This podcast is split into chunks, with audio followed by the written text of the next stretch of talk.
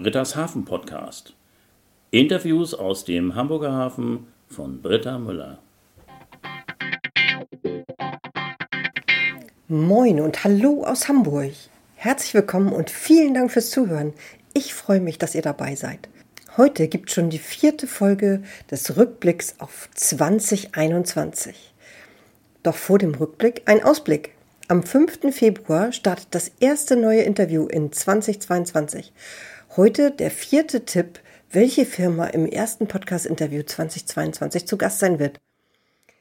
Diese Firma hat eine lange Geschichte, in der eine Frau eine besondere Rolle spielt. Na, hat jemand schon eine Idee?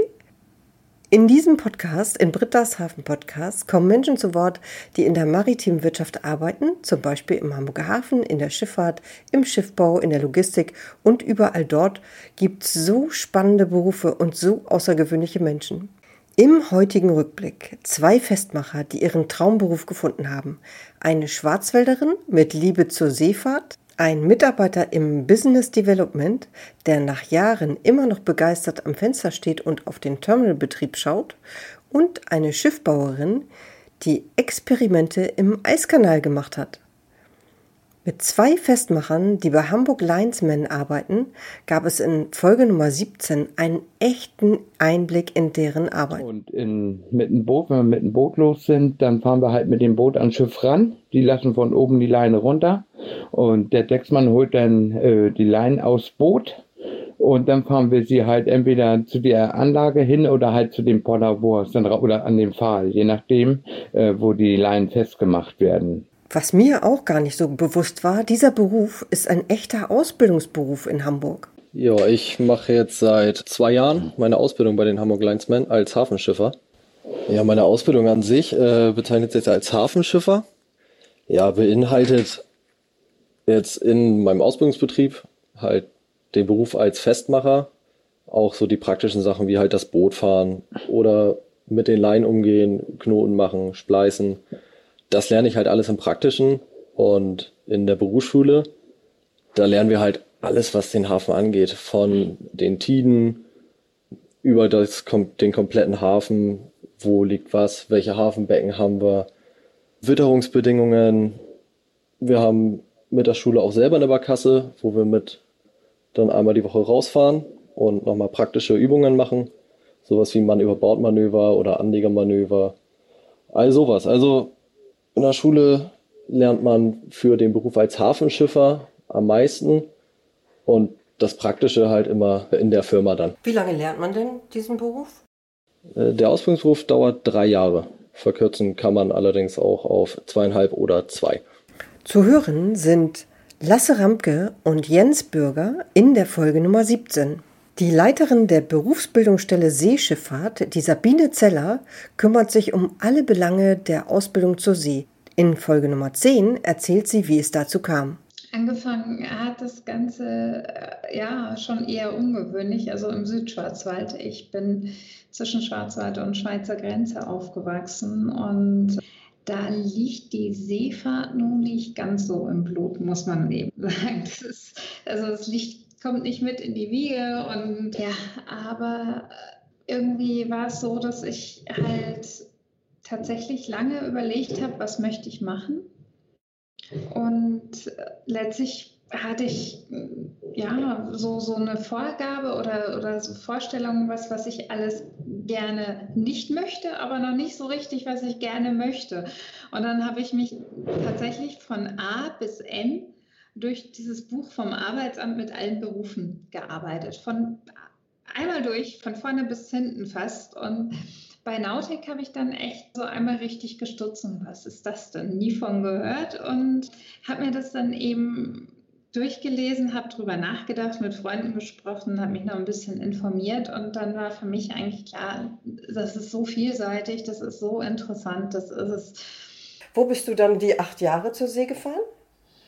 Äh, weltweit. Also ja, die meiste Zeit auf Tankern, Nordsee, Ostsee, Mittelmeer ganz viel, aber auch ähm, russische Arktis oder dann mal im Neubau von China nach Europa und zwischendurch eben auch mal so ein bisschen was Exotischeres. Also ich habe angefangen auf einem Bananenjäger Das heißt, also auf einem konventionellen Kühlschiff.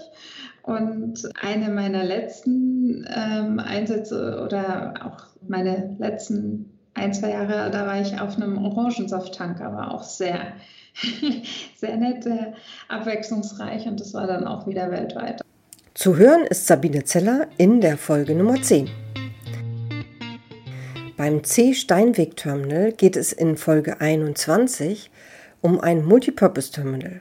Hier werden sehr viele verschiedene Dinge umgeschlagen, vor allem sehr schwere. Wir sind universell tätig und sind nicht festgelegt auf eine Sache oder auf zwei Sachen. Also wir können nicht nur Container, wir können nicht nur massenhaftes Stückgut, also massenhaftes Stückgut wäre zum Beispiel ein ganzes Schiff voll mit, mit einem Metall sozusagen, mit Stahlbram oder was auch immer, sondern wir machen ganz vieles. Wir machen auch Container.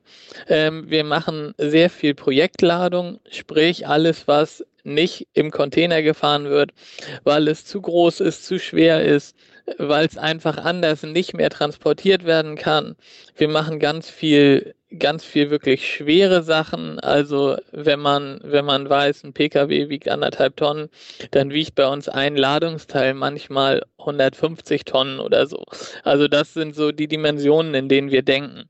Mit Morten Das aus dem Business Development des C. Steinweg Südwest Terminals haben wir viele Details über den Terminal erfahren. Zu hören ist das Ganze in Folge Nummer 21. Ich mag alle meine Podcast-Folgen, aber in manchen Folgen habe ich besonders viel dazugelernt. Eine dieser Folgen, dieser speziellen Folgen, ist die Folge Nummer 20 mit Johanna Daniel. Sie ist Schiffbauerin und arbeitet in der Schiffsakustik.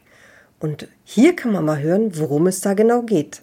Ja, also das gibt dann schon natürlich so generell Konzepte, aber jedes Schiff hat ja immer eine andere Anforderung. Also jetzt eine Yacht hat natürlich eine super hohe Anforderung an Bord, weil der Eigner, wenn der da sitzt in seinem schönen Salon, wenn er da ist, der möchte halt wirklich gar nichts hören. Ne?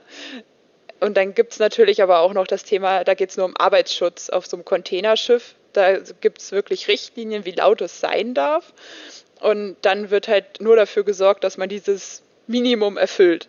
Du möchtest ja nicht mehr Geld dafür ausgeben, weil das heißt ja immer, dass du verschiedene Dämmmaßnahmen machst oder die Maschinen halt elastisch lagerst quasi auf so Federn oder, oder die halt sogar noch kapselst, äh, also quasi so einen Behälter drüber tust, damit der Luftschall sich nicht so ausbreitet und das muss man dann halt schon je nach Anwendungsfall so entscheiden, aber natürlich kann man das schon so ein bisschen in Schiffstypen einteilen, ne? wo man dann gucken muss. Aber es kommt natürlich auch immer darauf an, was hat das für einen Antrieb, was hat das für Maschinen. Ähm, und jede Maschine hat dann irgendwo doch ihre Eigenarten. Dass man das genau nicht so pauschalisieren kann. Ja, das ist. Also nicht nur ein außergewöhnlicher Beruf, überhaupt Schiffbauerin zu sein, sondern Johanna hat auch noch einen ganz, ganz speziellen Beruf innerhalb des Schiffbaus, weil sie sich jetzt um Schiffsakustik kümmert. Wir haben aber ja gar nicht darüber gesprochen, wie heißt denn die Firma, bei der du jetzt arbeitest? Genau, das ist ähm, DW Ship Consult. Die sind ja nicht in Hamburg, sondern in Schwentintal bei Kiel. Aber da du ja als Schiffbauerin in Hamburg ähm, gestartet bist, passt du natürlich trotzdem genau in diese Podcast-Folge.